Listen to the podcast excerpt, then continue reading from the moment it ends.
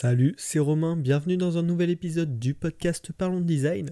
Dans cet épisode, je vais te parler d'une méthode de recherche utilisateur, euh, la méthode du tri par carte. Donc c'est une méthode tirée, enfin que j'ai tirée du livre euh, de Benoît Drouillat que j'avais rencontré en allant euh, à Amsterdam pour la conférence Awards grâce à Adobe en, en, février là.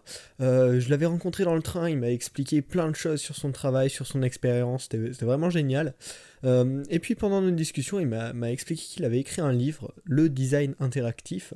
Euh, je l'ai acheté et puis quand je suis rentré à Paris, enfin je l'ai acheté quelques semaines plus tard, et puis quand je suis rentré à Paris, euh, j'ai vu que dans ma boîte aux lettres, il y avait le livre Le designer le design interactif que donc Benoît m'avait envoyé. Donc bien sûr, si tu écoutes ce podcast, je te remercie beaucoup.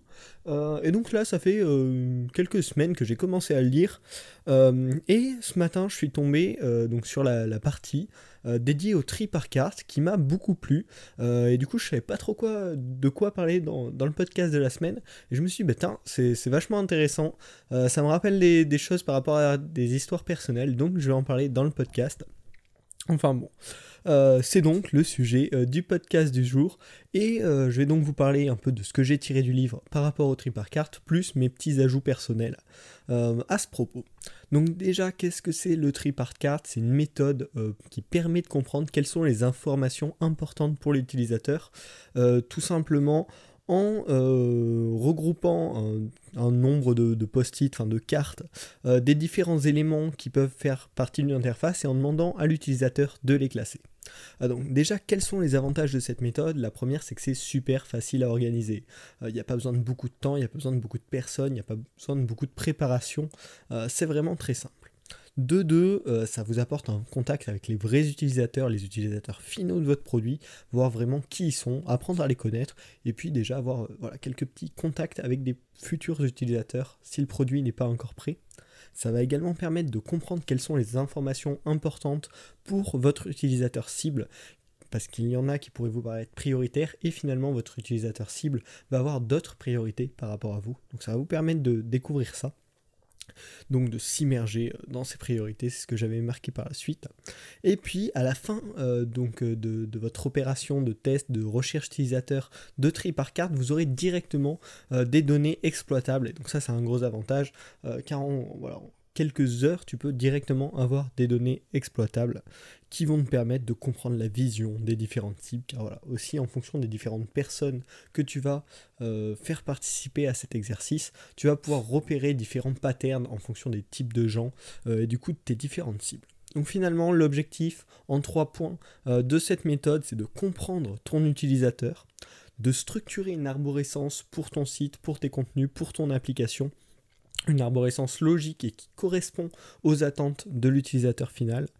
Et enfin, euh, d'améliorer l'usabilité euh, de ton interface, une bonne euh, structuration des données, j'ai plus le mot directement là, voilà, une bonne organisation de tes données, une bonne hiérarchisation, voilà, c'est le mot que je cherchais, va bien sûr aider ton utilisateur à mieux se repérer dans ton interface. Et donc, ce petit exercice que tu peux faire à tes utilisateurs va t'aider beaucoup dans tous ces points-là.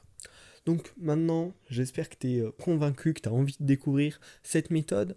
Euh, donc je vais te proposer une technique de mise en place euh, qui est expliquée dans le livre de Benoît en 7 étapes. mais tu voir, c'est vraiment très simple.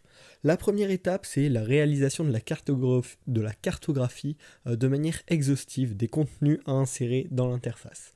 Euh, c'est-à-dire que tu vas préparer au préalable, avant de, proposer l'exercice, euh, tous les contenus, les, informations qui pourraient être intéressantes dans l'interface, les différentes pages que tu comptes créer pour demander à ton utilisateur ensuite de replacer ces informations dans les différentes pages, ou si même tu travailles juste sur une page, ben de réfléchir, voilà, quelles informations pourraient euh, être mises dans ce type de page, et ensuite voir, euh, en fonction de, ce que te dit l'utilisateur, euh, du coup, quelles informations tu vas réellement mettre dedans. Après cette étape, ce qui est très conseillé, c'est au moins de se faire relire par d'autres designers, par d'autres membres de ton équipe, et puis, pourquoi pas, de faire une petite session de test euh, avec juste un ou deux utilisateurs pour voir s'il n'y a pas des éléments qui ne comprennent pas euh, par rapport à la façon dont c'est exprimé ou des éléments qu'ils voudraient et que tu as oublié de préparer euh, dans cette cartographie. donc voilà, ça c'est la première étape, l'étape de préparation. Ensuite, l'étape 2, ça va être donc de préparer euh, les, petites cartes, les petits morceaux qui seront à organiser. Euh, donc soit tu peux les créer physiquement, euh, donc tu les imprimes, tu les mets sur un petit morceau de carton, voilà, histoire que ça fasse des petites cartes, ou avec certains logiciels. mais physique, c'est quand même beaucoup plus simple à gérer pour l'utilisateur à qui tu vas demander de réaliser cet exercice. Un gros conseil euh, qui est donné dans le livre de Benoît et qui me paraît euh, très intéressant, c'est qu'il faut un maximum, grand maximum, euh, sans carte, car après l'utilisateur va avoir trop d'informations à trier, ça va devenir complexe pour lui, et du coup le, retour, les informations que tu vas avoir en retour ne seront peut-être pas forcément bonnes, car il va perdre patience en triant, en triant les informations. Ensuite, donc la troisième étape, ça va être de réunir les testeurs. 5 euh, à 10 sont suffisants, d'après ce que dit euh, Benoît dans son livre. Bon, ça, je lui fais confiance pour ça. Euh, et puis sinon, ce que tu peux faire, c'est aussi aller les chercher un à un si tu sais qu'ils sont pas loin de toi. c'est là où j'aimerais te parler d'une expérience personnelle. Donc je suis à Ethique, une école qu'on peut appeler du web. et du coup, l'autre jour, je, bah, je, me baladais dans l'école, je sais plus ce que je cherchais. Euh, et il y a une personne voilà, qui est arrivée justement avec des cartes comme ça à trier.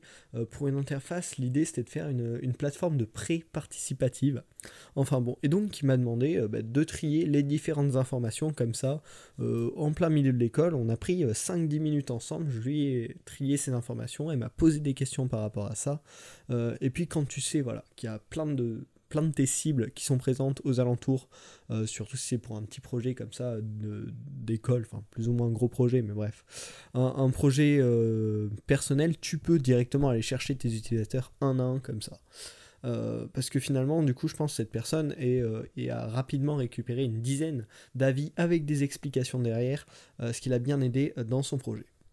Donc ensuite, euh, passer cette étape de réunir les testeurs, il va falloir que tu prépares euh, les instructions que tu vas leur donner et puis que tu les leur donnes avec quatre points importants. Premièrement, donner le contexte, quel est le projet, euh, quel est le but. Deuxièmement, expliquer quel est le but de la séance, donc de hiérarchiser les informations, de savoir ce qui intéresse le plus l'utilisateur. Euh, de bien expliciter que voilà, euh, l'exercice qu'il va réaliser sera enregistré mais de manière anonyme, on ne juge pas la personne. Euh, et puis voilà, le dernier point c'était de montrer que voilà, ce n'est pas une évaluation, c'est bien par rapport à vous, vous voulez apprendre de l'utilisateur et donc pour ne pas stresser la personne. Ensuite, il faut bien sûr la laisser classer les différents éléments, enregistrer les résultats avec une photo ou autre, et ne pas hésiter à poser des questions sur pourquoi, selon, selon cette personne, euh, telle information est plus importante qu'une autre afin de bien comprendre les besoins utilisateurs. Euh, et puis n'hésitez pas à noter, à enregistrer euh, vocalement les réponses de la personne si elle l'accepte. Et puis ensuite, après tout ça, il n'y aura plus qu'à analyser les différents résultats, voir les patterns qui reviennent régulièrement, voir les informations qui sont finalement pas importantes aux yeux de la globalité des utilisateurs, et puis en tirer vos conclusions. Euh, donc voilà, c'est une méthode super simple et qui est ultra intéressante par rapport aux informations qu'elle livre. Ça permet vraiment de créer une arborescence logique et qui plaît à nos futurs utilisateurs. Euh, du coup, voilà, ça m'a vraiment intéressé euh, cette cette partie du livre de Benoît, c'est juste 5 pages du livre sur 240, mais parce que justement, ça fait appel euh, un peu à ce moment-là où une personne dans l'école m'avait demandé euh, de trier des choses comme ça. Et c'est vrai que ça m'avait paru intéressant, et donc là, avoir un tutoriel un peu plus complet euh, sur cette méthode, ça m'a beaucoup plu. Si le livre t'intéresse, si tu veux en apprendre plus sur le design interactif, ben, je te mets le lien dans la description. Et puis on se retrouve la semaine prochaine pour un nouvel épisode du podcast Parlons Design. Salut